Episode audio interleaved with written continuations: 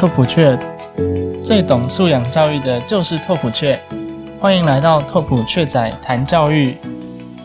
嗨，大家好，欢迎大家回来我们节目。那今天呢，我们邀请到一个大家都很期待的人物，他就是你会在我们的粉砖上面常常提到胖雀、胖雀、胖雀。那到底这个胖雀是谁呢？我们就请胖雀来帮我们说几句话。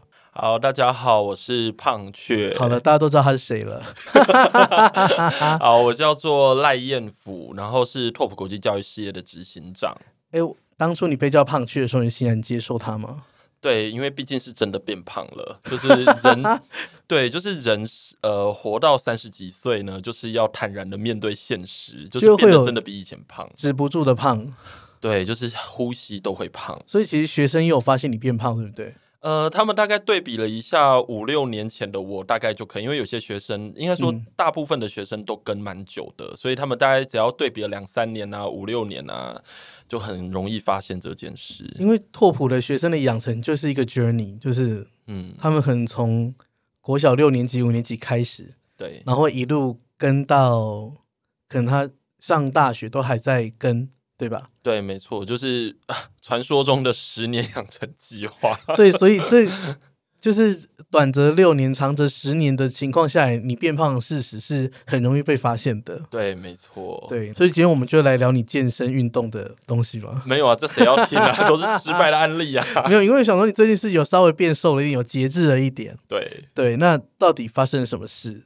嗯，最近就是变得比较忙啦。也没有什么事情，但就是变得比较忙。我原本以为你去英国一年可能会变得极瘦，因为你知道在国外的生活都会就是比较刻苦一点。哦。可是有时候我们看照片，好像又不不这么觉得。例如说，可能就是嗯，怎么去英国贾加贺就吃的很丰盛呢？哦，因为在英国真的有蛮多时间可以煮饭啊什么的，所以你就会花很多的时间，就是慢慢煮，然后就慢慢吃。其实过的生活比在台湾的还要有品质啦，就是以忙碌的程度来说的话。好，那为什么当时要选择去英国念书？哦，哎，这一点应该要先跟大家讲一下那个脉络，因为呃，我其实本来在台大地理系跟地理所。毕业之后，那是二零一五年的事情。嗯，然后呃，二零一五年到二零一七年，基本上就是一边工作，然后一边在想说，嗯，那个时候还有个学术的梦想，想要申请博士班。但是呢，因为真的到后来的时候，我的老板就是地理系的老板 黄老师哦，他就跟我很语重心长的说：“哎呀，接下来那个人文研究的前景呢，不太看好。然后我手边的工作又在发展，所以他就跟我讲说，创业比较好，所以我就去创业了。嗯哼。然后，但是因为毕竟留学的梦还是在我的心中啦，就是有吗？有啊，我还是很想要出国念书的。你英文这么差？哎，不要这样子，我还是很认真的把我的英文。救起来，对，那一直到二零一九年的时候，就那啊，应该说二零一八年，因为那时候就跟我们的那个营运长陈汉就讲好，就是说好，接下来两年呢，就是你先去进修，然后再换我去，一种轮流的概念，对，就轮流啊，吼，然后对，因为想着，因为毕竟家里也不能够真的没大人在嘛，吼，所以就二零一九到二零二零年，我就想说，哎呀，那就去念个教育学硕士吧，因为没办法再念博士了，那就赶快去念个硕士，然后有一个体验这样子。可是你念回来，你不觉得你去念个博士也没差吗？因为就是公司也没有倒啊。哎，你们不知道我在那边真的是半工半读哎，真的半工半真的是半工半读哎，很累哎，跨时区这样。对，然后其实老实说，是真的不太能够在这个情况下念博士。嗯，因为毕竟念博士这件事情，它是需要。大量的时间投入，是你没有办法像硕士一样，maybe 还有机会可以半工半读。嗯，诶，对啊，因为念而且念博士这个时候要看念什么博士啦。以教育学来讲的话，我们还可以选择 EDD，就所谓的教育博士，那个跟我们一般讲的 PhD 有一点点不同，就比较在实务一点嘛。对对对，稍微实践一点，稍微实务一点。这样，如果假如说你要做学校的那种行政管理的话，的确是要念到 EDD。嗯，那。不过刚刚我们说英文不好，其实是跟我们的学生比，因为学生英文都太好了。对，没错，我其实还蛮羡慕他们，这样想说，哇，为什么他们可以就是英文讲的这么的流利呢？然后我自己就完全没办法。就老师们在一番努力之后，雅思考到了七分，但他们在不努力的情况之下，雅思考七点五分。对，然后我们就会想说啊，现在的孩子真的是。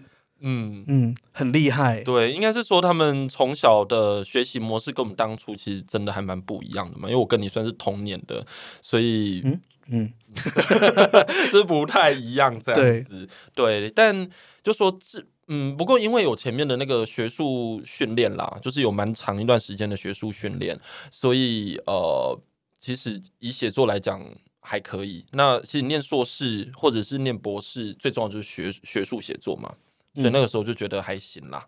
不过今天我们的重点其实是要聊胖雀他的学思历程哦，所以基本上在讨论教育学位之前，我觉得我们应该先问问说，为什么一开始会想要读地理？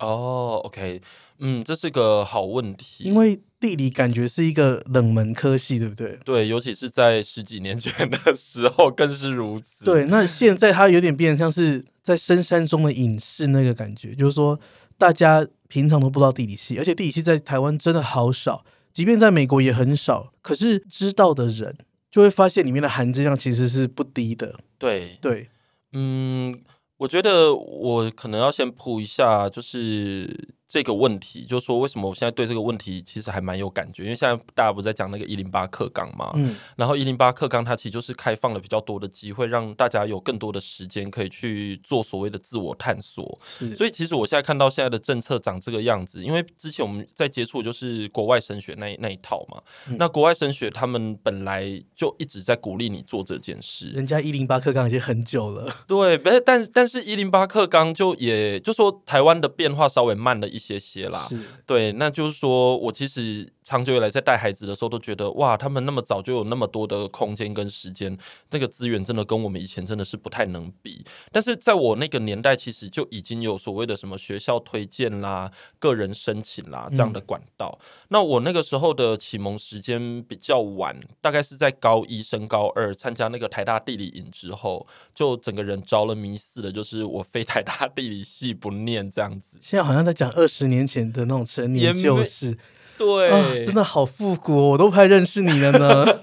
那个时候是二零零五年，二零零四、二零零五的时候。对，所以你的意思是说，参加台大地理营很有用吗？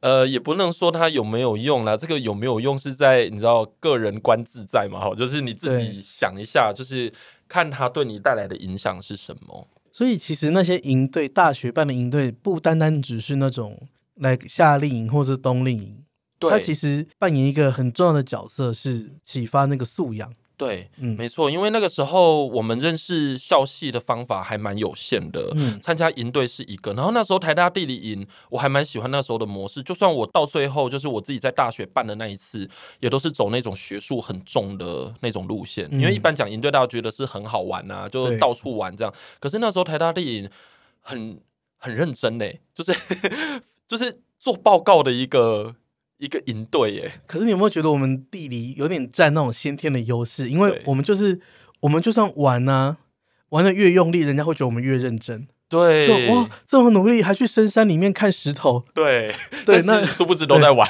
没错，可是我们地理本来就是一个把玩跟就是出去走路玩看这个世界，对也就是它学术的一个很强大的支撑嘛。对，没错，就是呃，观察是地理学里面算蛮重要。那那时候因为我自己也很爱玩，所以就觉得说哇，那个营队是真的有打中我。嗯，那所以那时候，呃，我其实有几个科系在彷徨啦。那时候有考虑过英语系，然后还有没有英语系 对你考得上吗？我应该考不上吧？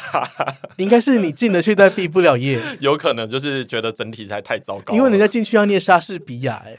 哦，念文学我应该是可以可是我们啦。我们的现在的高中学生，莎士比亚对他们来讲就是都念过哎、哎，没有哎、其实我后来听几个大学教授来讲，好像并不是这么一回事，不是？吗？嗯，不是。所以真的还是他们个人的兴趣是有差异的，对不对？对，就是基础知识面，其实其实老实说，是真的有点不太一样。你知道吗？那天我在上学术写作，然后有个学生用英文写作，然后他写给我的居然就是莎士比亚时代的中古英语。哦，真的哦、他就说他以为那个是学术写作，我真的是傻爆眼。真的，对，就是我想说，为什么这个英文我好像看过，又好像没有看过？对对，因为以前莎士比亚那时候他的 you 不是 you，就是就是那种您，就是那种对，知乎者也是不太一样的。是没错。对，然后我才发现哦，原来学生会误会，他会把学术写作跟中古英文混在一起。对，没错。那那个时候，呃，自己在选科系的时候，营队其实就扮演着还蛮重要的一个角色，因为它就是给了你一个一个非常明确的一个方向。就是在我高二的时候，我就有一个梦，嗯。就觉得说，哎、我好像真的比别人更早知道，所以那个时候一知道自己有这个兴趣的时候，我就很积极的当什么学校的地理小老师啦，嗯然后还写很多的这个讲义，就是发给班上的同学们，就是地理老师都会把我整理的东西就印给全校这样子。然后全校对全校，因为我是整理什么，因为地理科里面有当时有一套小百科全书，就是那个什么台湾地理百科，嗯然后它里面就分成好几个主题嘛。那我看完之后，我都会去整理里面的内容。那我自己就整理了好几个，就是好几张讲义出来。那那个讲义其实对当时的，如果假如说大家真的对地理有兴趣的话，是还蛮不错的啦，就是一种考试的宝典这样子。对，然后也去参加了地理奥林匹亚，所以我其实是在自己真的有兴趣的之后，才开始真的去强化自己这一块。对那可不可以说，参加地理奥林匹亚竞赛对你来说是一种，嗯，就是你发现自己的兴趣的之后，他是再给你一次 confirm，就说，哎、对你这个是感觉可以这样。对，我觉得我我其实给自己一个暗示，就是说，如果我真的要走这条路的话，我真的喜欢这这件事情的话，在这个学校，我说第二，没有人敢说第一。就是我要，就是我要做到那个程度，你知道吗？所以我那个时候其实是拿这个东西来确定自己这，因为我其实个性还蛮务实的，嗯，所以我会觉得，就是说，如果你真的要往这个专业走，然后我爸爸妈妈在我不不了解我的情况下，我就用这个东西来证明说，你看你儿子超屌这样子。嗯虽然他们还是不知道那是什么东西啊，但我跟他讲说，你看我得名了这样子。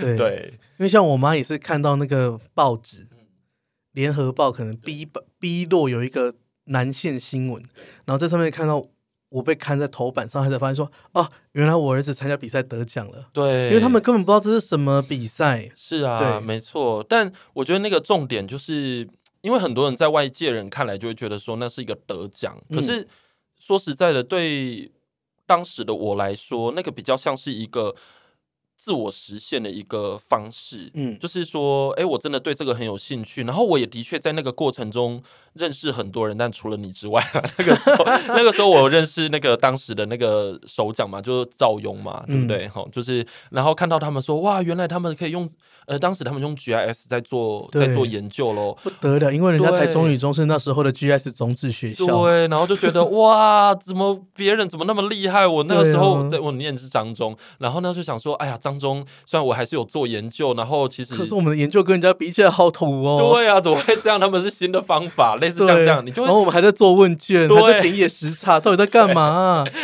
我就想说，那个其实就是一个开眼界啦。嗯所以我觉得那个是无论怎么想，无论在这参参加的当下也好，或者是后来事后回想，我觉得比较重要的是那个学习的那个过程带给你的冲击。嗯就说那个故事性其实非常非常的强。我永远记得，因为我的老师他其实行动的不便，他已经过世了，但是他当时行动其实不太方便。嗯那那个时候我真的永远记得他那个时候我们去八卦山做考察的时候，他走在前面，嗯然后我就看到他的背影，我其实非常的感动。我就觉得说，哇，一个地理老师带着学生，然后学生其实什么都不懂，嗯然后就带他这样往前走，然后我一直把他当做是我的地理学的启蒙，所以我会觉得说我好希望跟老师一样棒。所以在这个奥林匹亚这个竞赛里面。就说，如果我们真的就外表来看，他就是得奖。可是那个得奖其实是对自己负责，然后以及对很多人的一种兴趣上面的一个交代。就说我真的很有热忱，我要走上这一条路，所以有点像是传教士中的殉道者吗？还是什么？主要就是说那一种我觉得是一种使命。客少祈求，就是，老师把他这个传给你，因为我记得我在教那个论文，小、嗯就是小论文，因为我们都是要写一个研究嘛，然后那天是二月十四号，我永远记得那一天，因为那天是情人节。那高中生当然没有情人节的对象，可是老师有。然后我就去老师家，老师就真的是一边在帮我们改，然后我们一边立刻去修正它，然后在那边写赶那个研究。然后师长走过去就说：“啊，你看你们我的情人节都被你们毁了。”他就开玩笑这样子。对可是你就会很记得那时候老师很认真，对因为老师看到我我是主动去找老师，要说我要做地理奥林匹亚竞赛的。那老师看到你认真，真的在做事，他也认真的，对，所以就有一种哎、大家都认真起来了，那我们已经没有办法回头了。嗯，嗯对嗯那我不知道，嗯，手机的另外一端在听这个节目的同学们，是不是会觉得很有共鸣？因为嗯有的时候大家在做专题研究的当下嗯，是很寂寞的。是没错，是真的蛮寂寞。那个时候牺牲掉蛮多假日的，嗯然后会去荒郊野，因为我我那个时候研究的是八卦山的采土区嘛，那一定都是在 那种非常荒凉的地方。对，对啊，所以你要在那一整那这边待一整天，然后还要被小黑蚊叮。对啊，所以你就觉得说，哇，那个研究是真的很不容易。但是我也从那个过程中也开始认识到说，对我，我既然还能够有那么有热忱，就代表我真的喜欢。对，对，因为那种热忱一来是爸爸妈妈叫你不要去，你都要冲出去。对，没错。那时候我爸妈说说你到底在干嘛？为什么整天不回家？然后你的成绩怎么样？怎么样？我那时候成绩过得还可以啦，对但是他就会觉得说我为什么好像都不在家的样子？嗯，而且就是现在回头想起来，觉得那时候的我们是真的很小诶、因但当然那时候的高中生可能高二十七岁，就说啊，我已经很大了，我可以怎么样？可你现在回头看自己的学生，都觉得、啊、他们真的很小，对，超小。然后我就在教他们做这些事情。对。对啊，对啊，就是当他们在做这些事情的时候，其实就常常会看到过去的自己啦，然后过去的老师怎么对我们，然后我当然也会觉得，如果既然当时的我是有热忱的，然后老师是在那样的情况下带的话，我自己也会这样期许我自己的学生。虽然不一定大家都会走上地理学的路了，嗯，但是无疑的，就是当时的这个经验对我来讲是。对我往后的学术历程，其实是还蛮重要的。可是你当下会不会很担心说，万一比赛没得奖，然后我成绩也没有，也顾的只是一般，那怎么办？哎、我当时其实没有想那么多、哎、嗯我我我认真，我不是因为上节目所以讲讲这种伪善的话，但是我我当下我真的没有想那么多。那个时候的奥林匹亚其实呃全国排我我的个人的写就是个人赛跟团体赛，我都排名全国第十三，哦，都是十三，都是十三。对可是以当时的这个十三来讲，当时是叫佳作。对，我那时候拿到佳作，我已经超开心。我那时候是，非常非常开心。可是现在现在是三等嘛，还有国手候选人嘛，但就是说那个时候听到自己佳作的时候，其实是很意外的，然后也很开心的，因为我其实参加那个比赛的时候，我从来没有想过说我自己是真的有机会可以跟大家这样比拼，因为你会看到大家作品嘛。嗯，我一看到大家作品的时候，我心里就想说：哇，怎么办？为什么有那么多我没见过的方法？对呀、对啊。那个时候我们是同一届比赛的，对对对，我们那时候坐在台下都在想说等下要吃什么，因为就没有觉得会得名，是。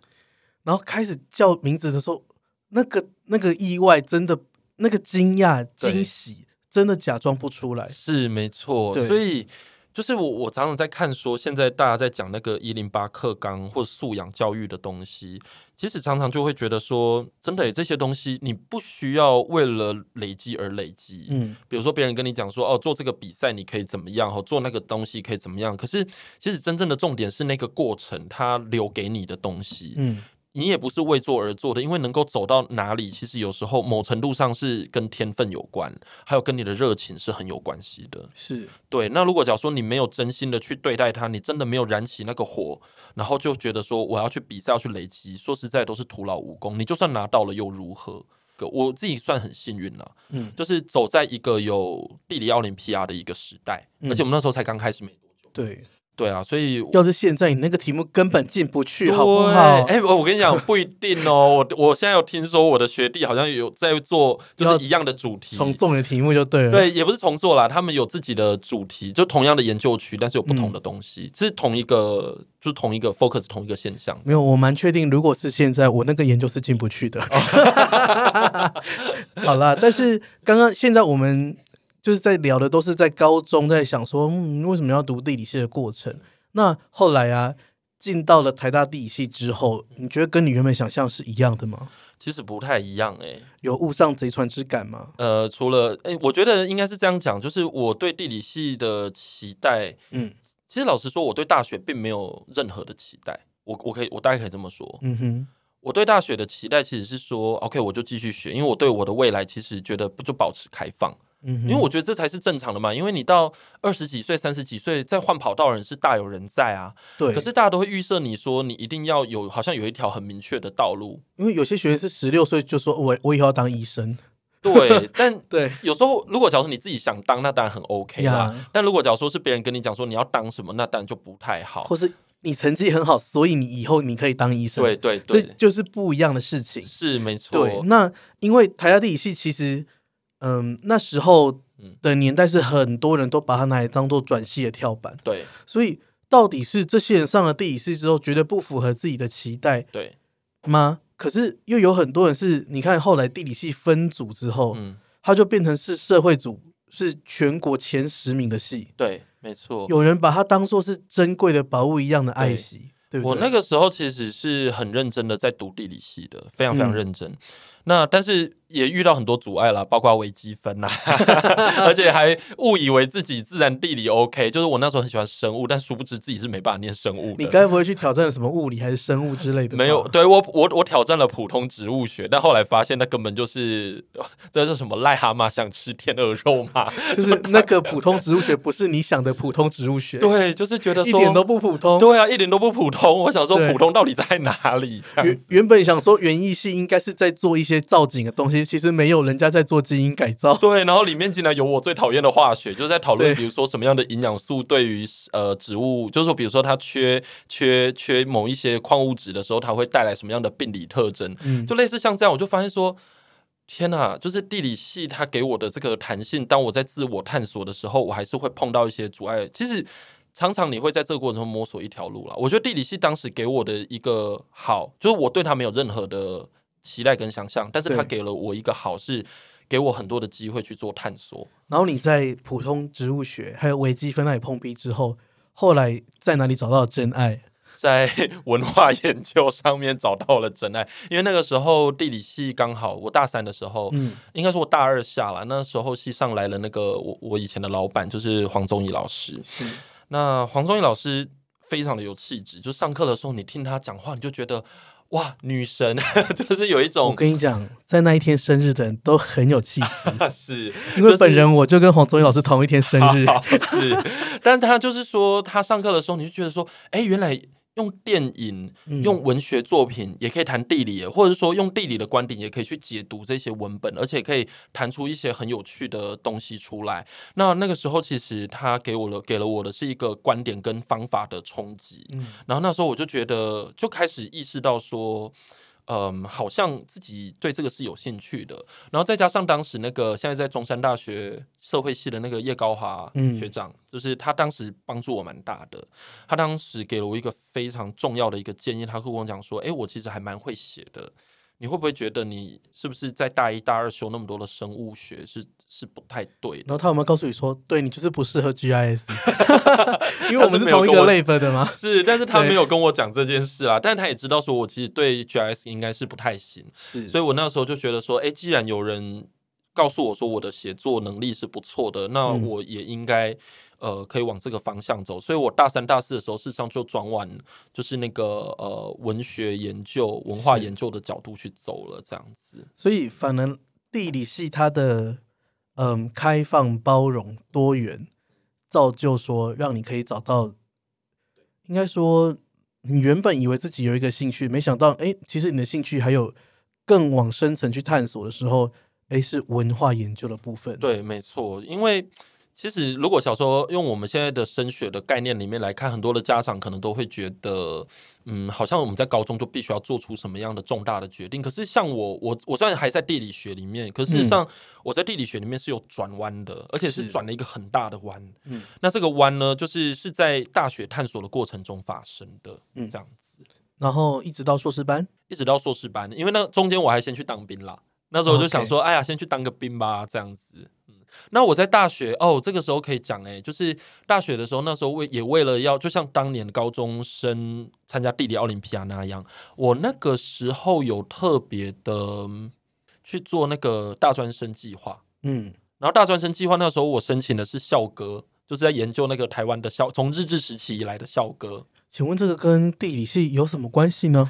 因为 我也很多人我只是要代正你想也问替这个问题，代替那个家长们问这个问题，因为我觉得家长们有时候都很不解说，老师啊，我们上的是地理奥林匹亚，那为什么是这个研究题目？哦，对，对嗯，该怎么说呢？因为呃，校歌其实里面可以看到很多的 landscape，然后那个 landscape 其实会被赋予各种不同的意义，所以我那时候做比较多的是关于呃歌词文本的分析。是对，那但是不只是歌词文本，因为我也开始发现说，哎，其实你要从音乐的角度切入，我就会发现说，那个音乐其实有很多都是从军歌改过来，或者本身就设计的像军歌一样。嗯然后甚至有一些学校的校歌，比如说像彰化高中的校歌，这样跟复旦大学是一样的，嗯就背后的旋律是一样的。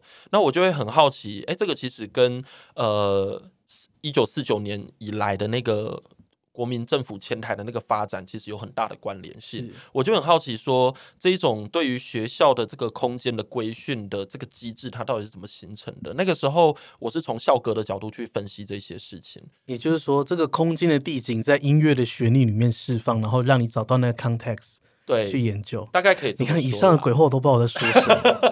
对，这就是文化地理人的语言。哪有哪有？是明明就是你是有不是觉得刚刚说了一句很很有道理的话？有啦有啦，可以啦可以啦。对，那好了，就是其实地理就是这样，就是它真的很多元。因为像我自己是 GIS 组的，就是画地图的人。那当然，每一个人都可以很轻易的就毫无条件的去接受说，对，这就是地理。嗯，可是常常有很多时候，生活中的地理是我们是没有察觉的，对，对不对？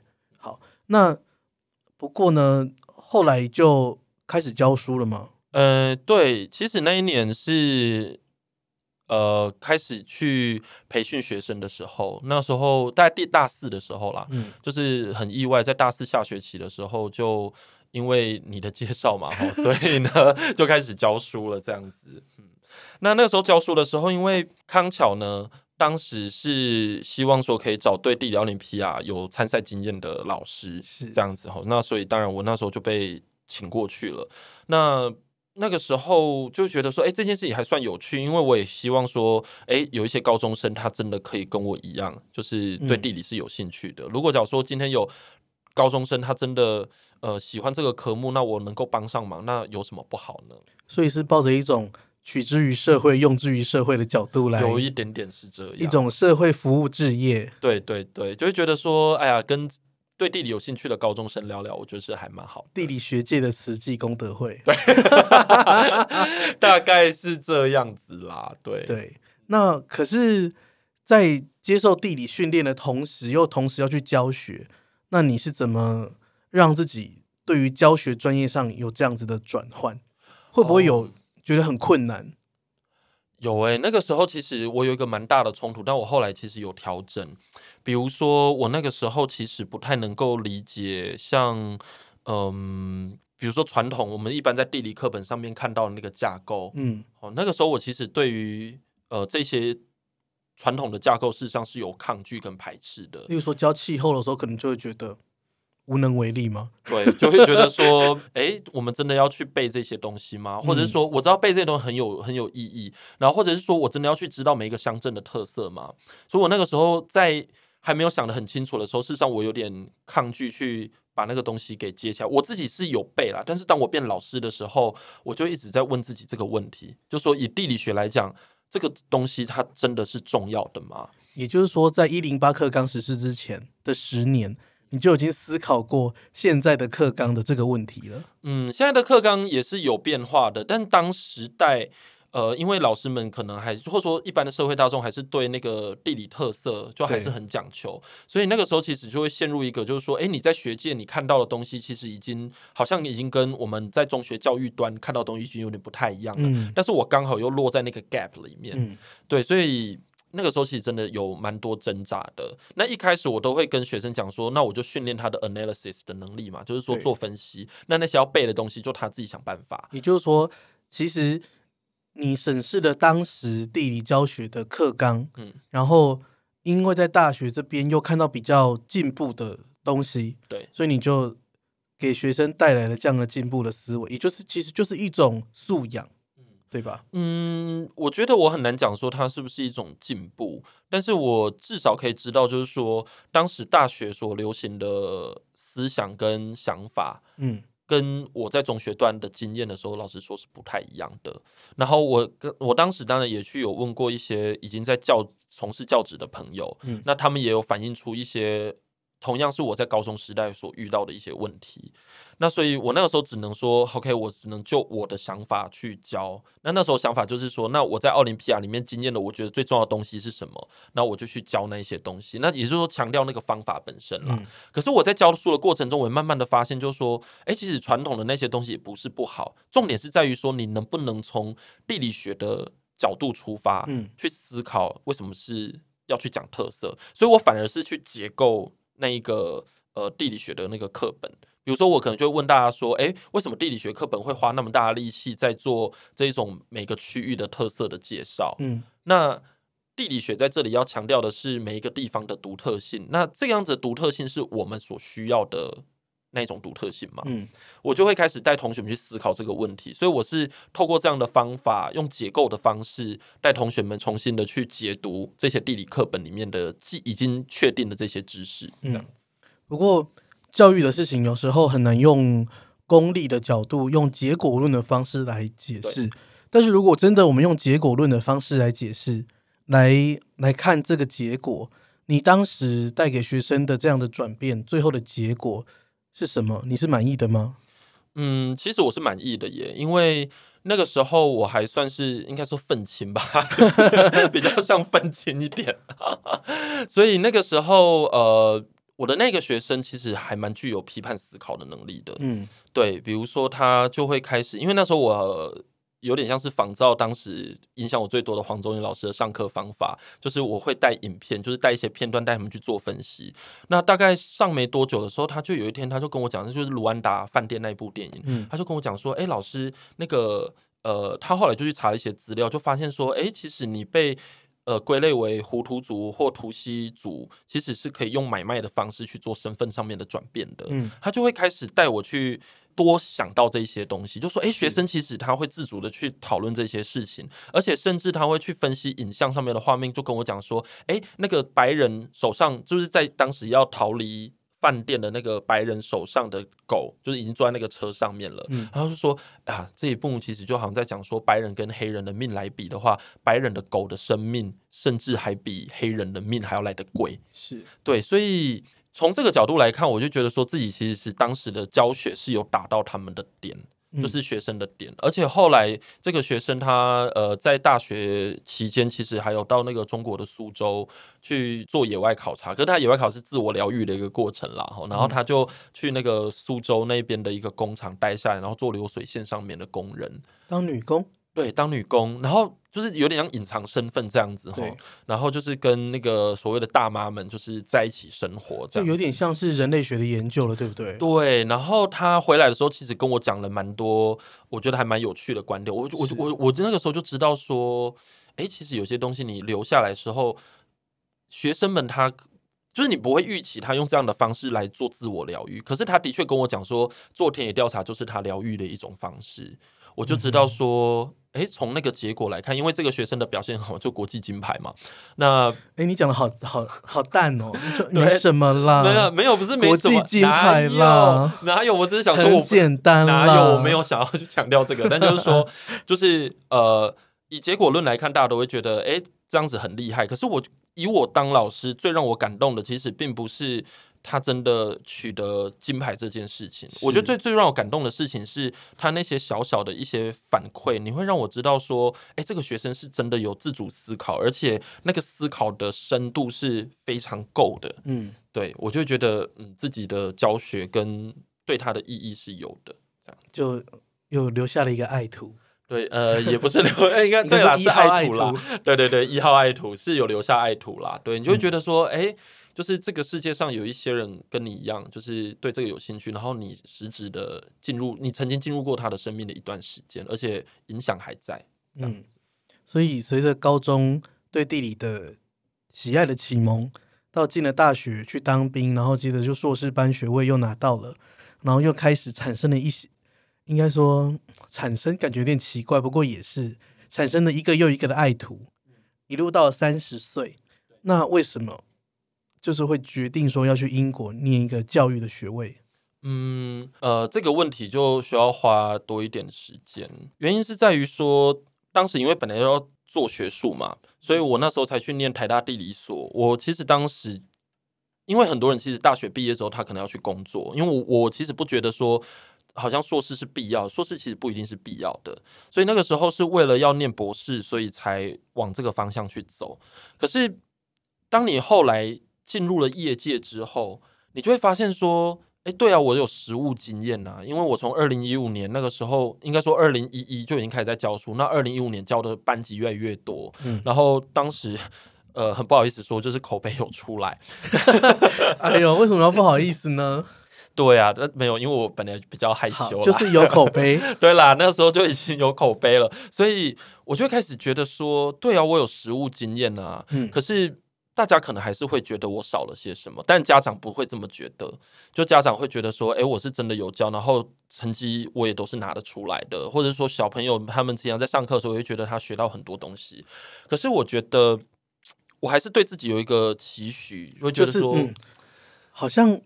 孩子们都在去英国、美国念书，结果自己没有去出国念书过，不会不会成何体统这样吗？不是，我其实不太会这样想诶。我其实当时的想法就是说，就是少了一些理论的训练啦。嗯，所以我就想说啊，那就往就是去申请看看。毕竟你也是学术派的，就对。对，就是说我是一个就是有实务经验，我一定要理论。OK，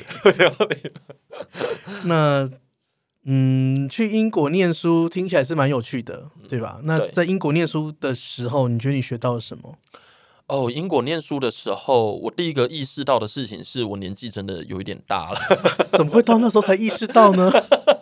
没有，因为那个时候觉得就是体力没有像以前那么好了。嗯哼。然后我也开始意识到一句话，就是说什么叫做当学生是幸福的？没有错。当学生真的好幸福哦！我那时候在工作，工作完然后就因为那个时候真的还好有大家 cover 我的工作，就是 cover 很多，那我我就可以用在英国的时间就真的去念书。嗯，我觉得重新当学生的感觉好好哦，而且那个时候我在读那些理论的时候，我就可以常常想到我的工作。嗯，对，所以我觉得后来的这个这个嗯。硕士班的这个在英国的这个学到最多的这个训练，我觉得应该说最对我最大的冲击啦。我觉得主要是在这里，就觉得哎，真的当学生是一件很棒的事情，尤其是当你工作完一段时间再回来读书的时候，那个感觉很不一样。没有错，所以是怎样要勉励学生们要认真念书？哎，我好难说这个结论是 什么。这段时光，对，就是真的要好好把握。对，因为人生能够学习的时间，说实在真的没有那么的多，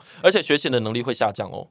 嗯，对，就是学习的能力是在呃小学中，就是中学阶段，其实还蛮好的。大学其实也还 OK，可是真的，你学习的能力是真的会开始走下坡，就开始变笨。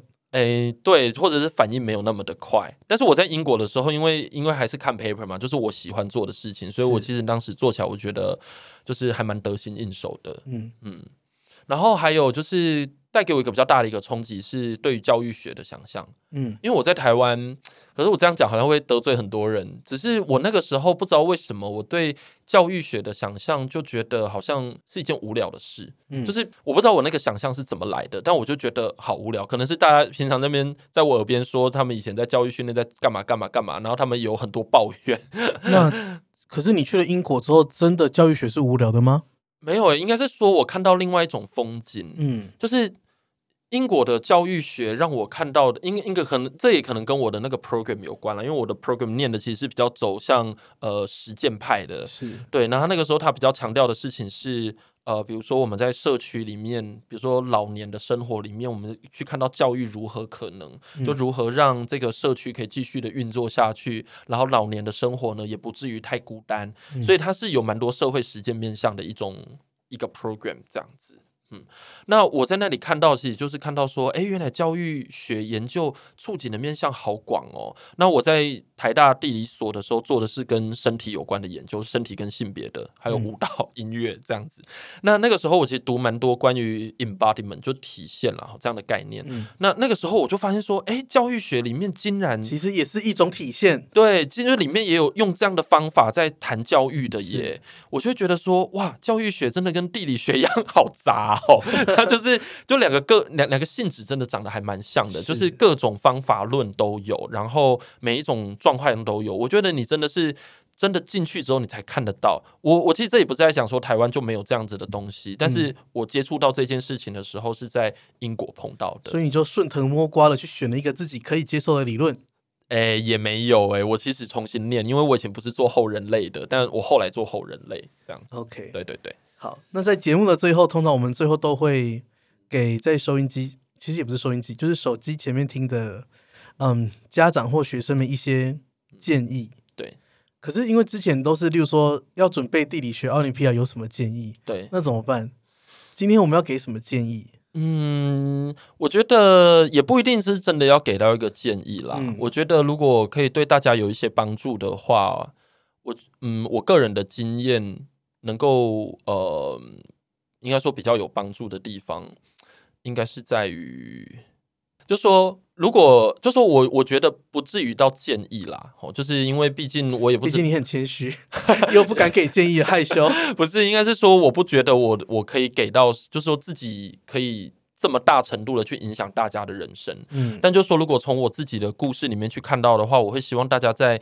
做这些事情的时候，是真的要去听听自己心里面的声音。嗯，我说心里面的声音的意思是，有一些事情是真的自己想做的，那就要把握时间去做，因为青春是真的很有限，就是要冷静下来。对，冷静下来，然后不要受到太多利益上面的诱惑。嗯，因为现在大家看到那些东西上面的诱惑，对啊，就是我会觉得有些东西就是自然而然的嘛，就是你你就喜欢，那你就是会去做，而且。真的，大家想挡你都挡不住。那个时候，我记得我家都还跟我家庭革命，跟我讲说，如果你要去转去社会组，你要去念什么地理系的话，然后家里就会怎样怎样的。就是我们，我其实是真的有经历到那个状态。可是那个状态，其实那个家庭革命背后反映的，事实上就是一个。价值观的冲的冲突嘛，对。那我我个人是比较浪漫一点，所以我当然就觉得说啊，我既然我想做这件事情，那我为什么不做？而且重点是我支持，我也会喜欢地理，跟我家的产业很有关了。你们拦我拦个屁哦，这样子。因为我们家是养猪跟卖茶的，就从小就喜欢在山里面或在农村里面跑来跑去。那我当然就是会对这种议题发展的议题会比较有兴趣啊。那所以我会觉得，真的如果。呃，小孩子喜欢做什么事情？无论是当家长的或当老师的，我觉得重点是去支持他去做那件事，没错，对，然后让他有机会可以继续把那东西发扬光大，然后这些东西他自己其实就有能力可以在这过程中去探索，就说，哎，自己喜欢什么东西。当然，就说如果能够在这个过程中碰到一个嗯很好的人去引导你，那当然是很棒的。可是我我不觉得这件事情它是必要存在的。我觉得重点是这个环境有没有去支持那个兴趣。那我觉得，其实对孩子来说，就是可能还是要告诉自己的父母，你你到底喜欢什么？应该是要勇敢的去沟通，去去为自己的的喜欢的东西去 fighting。对，没有错。这个 fighting 不是说去吵架，嗯，而是你要去沟通，要去说，我是真，我很认真，我真的喜欢这件事情，我想去做。对，要很明确的告诉父母，因为有时候父母说实在的。父母也不知道你在想什么，是啊，对，是啊。然后有一些父母可能会对小孩子的未来会有比较多的想象嘛，而且认为说小孩子他可能要往这个方向去走，会有时候会比较过不去啦。因为这个这个情况就每个人就不太一样。嗯，可是这个时候我我想要讲的其实是说，也不是说小孩子要干嘛你就完全要让他去干嘛。我觉得这个还是需要经过沟通跟协调的。只是大家真的要点耐心，就是要去尊重一件事情，就是小孩子其实到了国中、高中的时候，他们其实已经有很强的自主思考能力了。然后，我觉得这时候要告诉小孩子的事情是：如果你真的很认真的做了这个选择，那么你要对他负责。